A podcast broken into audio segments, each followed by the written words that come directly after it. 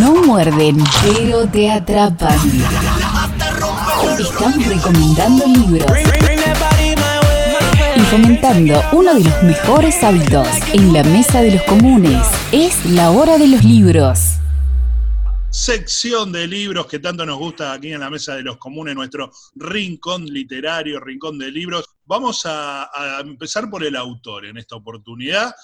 Viene del ámbito corporativo, es un profesional este, que hizo todo el recorrido prácticamente desde asistente de ventas hasta gerente general, trabajó en multinacionales, pero también en pymes, hasta que decidió volcarse al ámbito de la consultoría en temas de crisis e innovación. ¿Por qué arranco por el autor? Porque el título del libro es contundente y lo quería dejar para el final. El trabajo ha muerto. Y estamos, estamos comunicados con Adrián Gilaber, él es el autor. Explícanos, ¿de qué se trata el trabajo ha muerto? Bueno, el trabajo ha muerto empieza en junio del año pasado, hace, hace exactamente un año, eh, cuando me encontré con una serie de datos que a mí me parecieron muy alarmantes y es que el 85% de los empleados y empleadas del mundo están insatisfechos con su trabajo. Mm. Y me pareció que era un tema que desde el, desde el lugar, por lo menos de donde vengo, no había sido abordado con la suficiente profundidad y con la suficiente seriedad. Y digamos que el trabajo ha muerto dentro de nosotros, ¿por qué? Bueno, obviamente por este dato del 85%, ¿verdad? Hay dos condiciones para, disfrutar del trabajo, para tener un trabajo exitoso, entre comillas. Una es que materialmente nos rinda como, como nosotros necesitamos que nos rinda, pero la otra es, y es muy importante, que nos permita un desarrollo eh, en lo personal, que nos permita manifestar lo que nosotros como seres humanos somos en el trabajo. Entonces, un poco lo que me planteé en el libro es esto de no puede ser que tantas personas en el mundo pasen el 70% de su día, de la vigilia, infelices. Eh, con esto de con esta llegada de la pandemia se empezó a hablar mucho también de que eh, pandemia muchas cuestiones de la vida van a cambiar, ¿no? Que no va a ser lo mismo, no vamos a tener la misma normalidad y demás. Eh, pienso en eso llevado al mundo del trabajo. ¿Se va a dar algo similar? Este, ¿Vos ves algo así post pandemia con cambios eh, en el mundo laboral muy significativos?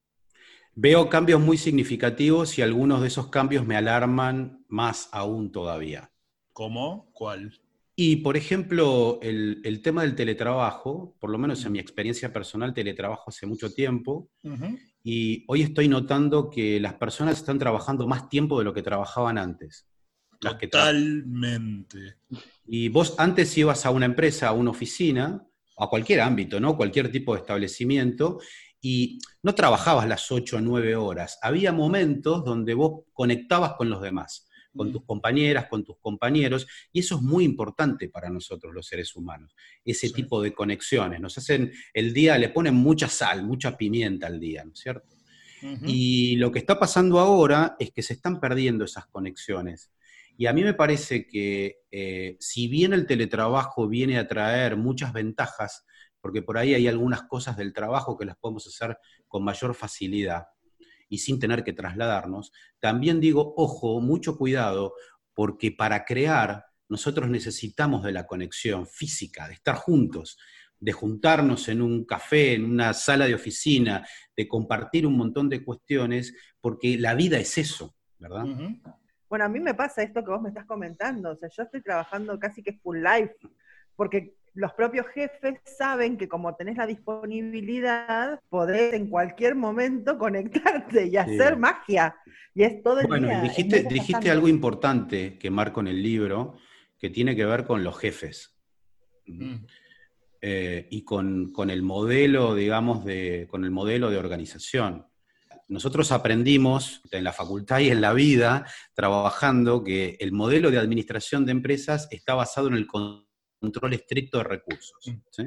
Y esto no se condice con la verdadera esencia del ser humano. ¿Qué significa? Que hay una colisión. Entonces, lo que te está pasando hoy, que el jefe sabe que estás disponible, tiene que ver con instrumentos de control. De control de lo que vos haces con tu tiempo. tienen mucho miedo, mucho temor de que vos no estés trabajando. Y suponen que estando encima tuyo, te van a hacer trabajar, cosa que posiblemente lo, logren, pero tu insatisfacción va a ir increyendo. Yo creo que estamos también muy satisfechos porque los propósitos personales, individuales, singulares de cada uno de nosotros no están alineados con el propósito de la empresa. Entonces es muy difícil que vos logres un alto nivel de satisfacción, porque en algún punto trabajás, uno termina trabajando como un engranaje, ¿no? Y un poco lo que planteo es, basta, esto se terminó, basta de considerarnos a nosotros mismos engranajes y empecémonos a considerar de otra manera. ¿Y el liderazgo alcanza para darle sentido al trabajador, para que el trabajador se sienta feliz o satisfecho o con un propósito en su rol? Me parece que el, futuro líder de las organizaciones va a ser el propósito, no, van no va a ser una persona. Hoy ya las empresas no se pueden concebir solamente, solamente como generadoras de dinero o de riqueza. También tenemos que hacer un esfuerzo grande para impactar positivamente el medio ambiente y positivamente eh, los efectos que podemos tener en la comunidad. María. Yo quería, sí, quería preguntarle eh, que en todo caso la pandemia lo que hizo fue como cuando uno se choca contra una pared, ¿no? Dar, darnos de, cara contra esa pared que tenía que ver con malestares en el trabajo que ya se venían viendo. Recuerdo declaraciones, por ejemplo, de Carlos Slim, eh, el magnate mexicano, que proponía una semana laboral de cuatro días. Esto la pretensión era sumar más gente al mercado laboral, pero darle también más tiempo a los empleados, un tiempo que se traduce en ocio. Eh, Jacinda Arden, la primera ministra de Nueva Zelanda, que también estaba discutiendo prepandemia este tema. Por otro lado, también se estaba discutiendo antes de la pandemia que los jefes no fueran tan invasivos y solo se comunicaran con los empleados en el horario laboral. Digamos que la pandemia lo que nos dio es mostrarnos y hacer una especie de laboratorio de ensayo eh, lo que nos estaba pasando antes aceleró los tiempos. ¿Cómo pensás eh, que vamos a salir de esto? Primero te diría que eh, yo sería un poco más radical que los casos como el de Slim que habías mencionado. Por lo menos en, la experiencia de estos 30 años de, de, trabajo con muchísimas personas, una cosa que advertí es que cuando a vos te apasiona lo que haces, con cuatro horas por día es suficiente una, persona apasionada con lo que hace, en cuatro horas puede producir lo que alguien no apasionado con lo que hace por ahí necesita cuatro días.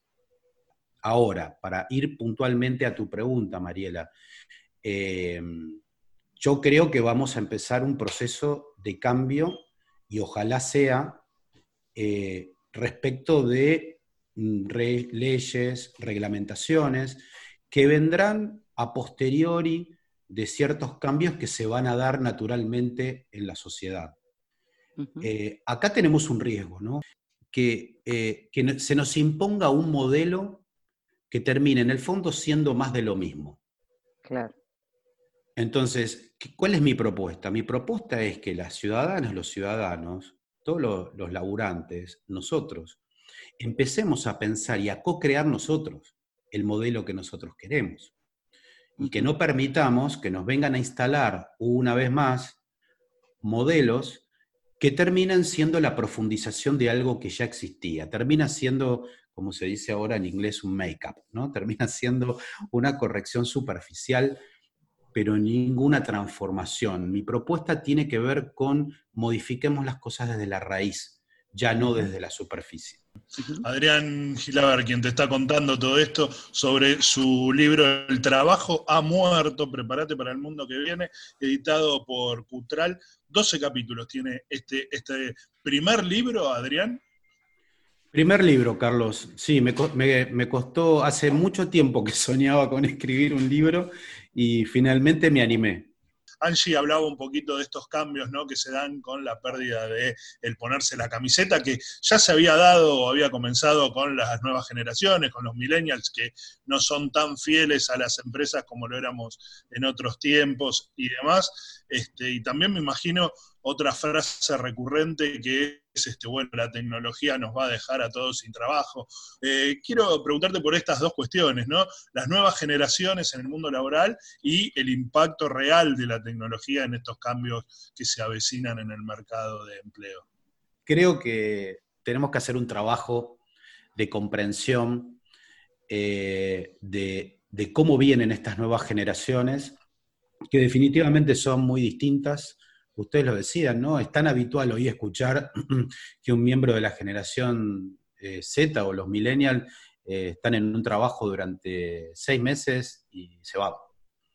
Y así van saltando, ¿no? Esto, esto juzgado desde nuestra generación, o desde, si querés, desde los años 90, esto era una locura en, los años 90, ¿no? Donde en realidad lo que se valoraba es que vos tuvieras mucho tiempo dedicado a una empresa, ¿verdad?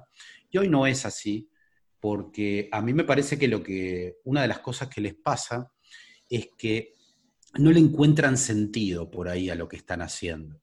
¿no? O sea, no le encuentran sentido a esta cuestión de, sí creo que quieren aprender, ¿no? que van aprendiendo, que toman trabajos para ir aprendiendo, pero no terminan de entender en muchos casos, pero ¿qué hace esta empresa? ¿Qué es lo que esta empresa pretende transformar del mundo? Porque ellos son de, la, son una generación transformadora.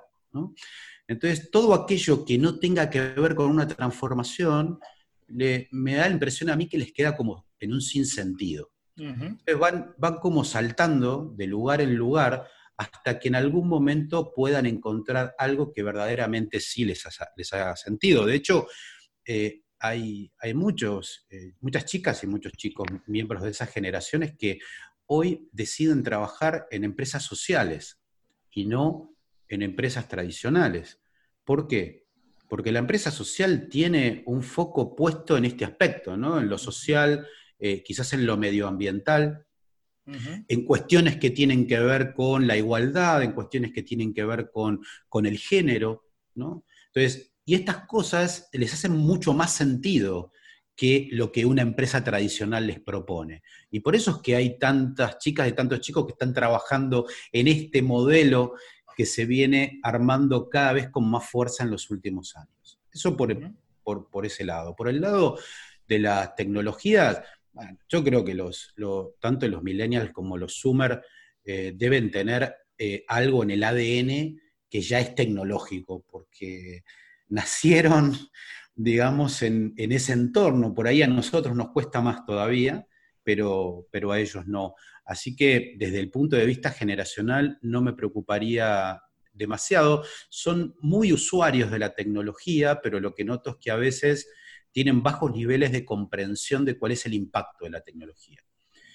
Y ahí es donde por ahí podemos trabajar nosotros en tratar de comprender estas nuevas tecnologías para poder complementarnos con, estas generaciones a partir de la experiencia y trabajar juntos para que la tecnología no se convierta, como a veces pasa, en algo que nos dañe, sino en que se convierta en, verdaderamente en una herramienta que nos es útil Adrián, ¿puedo retomar un poquito algunos conceptos que, estabas brindándonos al principio de la charla? Y, quería preguntarte, a ver, ¿cómo, cómo podemos unir vocación con eh, propósito, que era el otro concepto que vos hablabas? ¿Cómo unimos vocación, que es muy interno, con propósito que es de una afuera, de una institución, de un organismo, de una empresa, de un negocio. O sea, ¿cómo conciliamos esas dos cosas que creo yo, intuyo, desde mi lugar de no saber,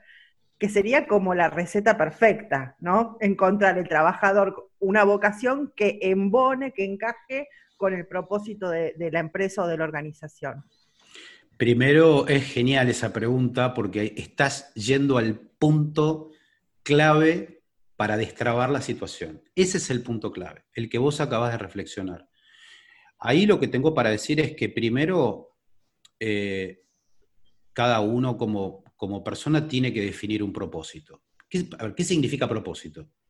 Propósito significa razón de ser, nuestra razón de ser, nosotros como personas. Y una organización también puede definir una razón de ser.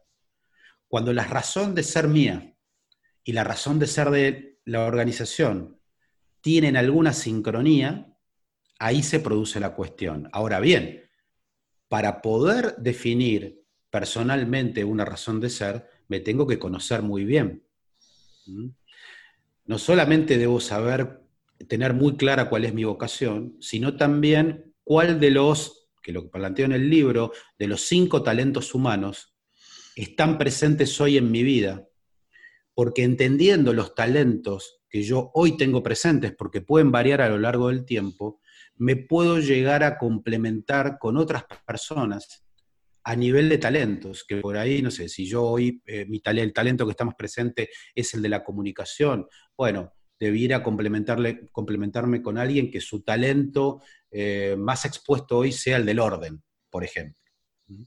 Entonces, es un, es un, es un juego, bueno, yo digo que yo digo que la vida es un juego, ¿no? Que venimos a jugar cuatro juegos distintos, eh, pero es un juego que parte desde, desde, cada uno de nosotros, de tener muy claro cuál es nuestra razón de ser, vocación, que decías, y talentos.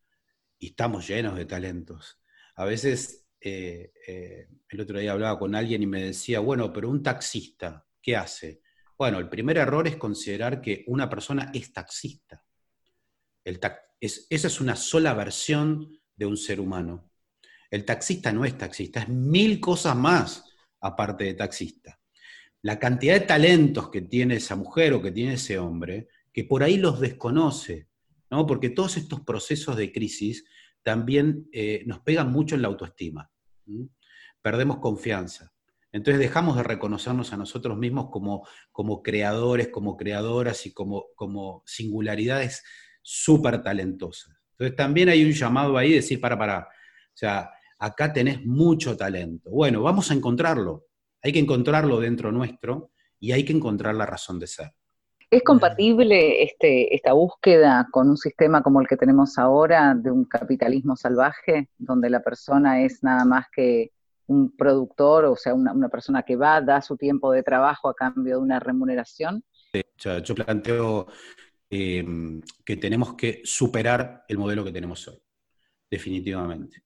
Porque justamente el, a ver, el, mundo económico hoy, el, capitalismo que ha sacado mucha gente de la pobreza, fenómeno. Pero por otro lado, nos ha parado en la especialización, ¿no? donde tenemos que ser hiper especialistas en algo y eso es una reducción del ser humano. Entonces, es muy difícil ser feliz porque nosotros somos múltiples. Tenemos múltiples intereses, tenemos múltiples talentos, tenemos múltiples ideas. Entonces, obviamente choca el modelo, si querés, del capitalismo tradicional como lo conocimos, con lo que verdaderamente somos y hoy nos estamos dando cuenta de todo esto. ¿no? Durante mucho tiempo, bueno, listo, sirvió. Esta cosa utilitaria esta cuestión utilitaria que plantea el modelo y que durante mucho tiempo funcionó, a mí me parece que hoy es obsoleta. A mí me parece que hoy tenemos que dar un salto de calidad, tenemos que dar un salto hacia adelante, y pero tenemos que empezar nosotros, cada una, cada uno de nosotros, a considerarnos de otra manera, como las creadoras, creadores potentes, hipertalentosos que somos, y múltiples múltiples. Yo no soy solamente, eh, no sé, un especialista en eh, crisis empresaria. ¿Mm? También, eh, bueno, me gusta producir cine documental y también me gusta escribir. y también me gusta, y me gustan muchas cosas. Lo importante es que yo tengo que tener claro mi propósito, que tampoco es fácil. a mí por lo menos me llevó tiempo, me llevó tiempo de, de análisis, si querés, ¿eh? poder llegar a, mi propósito. Pero vale la pena y me parece que el cambio viene por ahí, que el cambio no viene de que si querés el poder, por llamarlo de alguna manera, de arriba hacia abajo. No, viene, va de, abajo hacia arriba. De abajo hacia arriba. Adrián, y ya para ir cerrando, eh, ¿qué te gustaría que ¿Con qué se queda el lector después de leer El trabajo a muerto? ¿Cuál sería la, reflexión o la idea que te gustaría que se quede este, una vez finalizado el libro? A mí me gustaría que, les pase, que tengan un momento de inspiración. Me gustaría que se sientan inspirados para ir hacia una vida que sea mucho más integral desde el punto de vista laboral, que sea mucho más creativa, pero no la creatividad productivista, sino la creatividad más abstracta. Adrián Gilaver, autor de El trabajo ha muerto, un, libro que te va a contar nuevos conceptos o estructuras que eh, de alguna manera están cambiando nuestra vida a nivel humano, pero también a nivel laboral y en tiempos de, construcción me parece que viene bárbaro este tipo de, publicaciones, sin duda para llevarnos a, un camino mejor, a una vida mejor. Adrián, te agradecemos muchísimo este contacto con la Mesa de los Comunes. ¿eh? Angie, Mariela, Carlos, muchísimas gracias por esta charla, la verdad que la, la disfruté muchísimo y les mando, les mando un beso grande.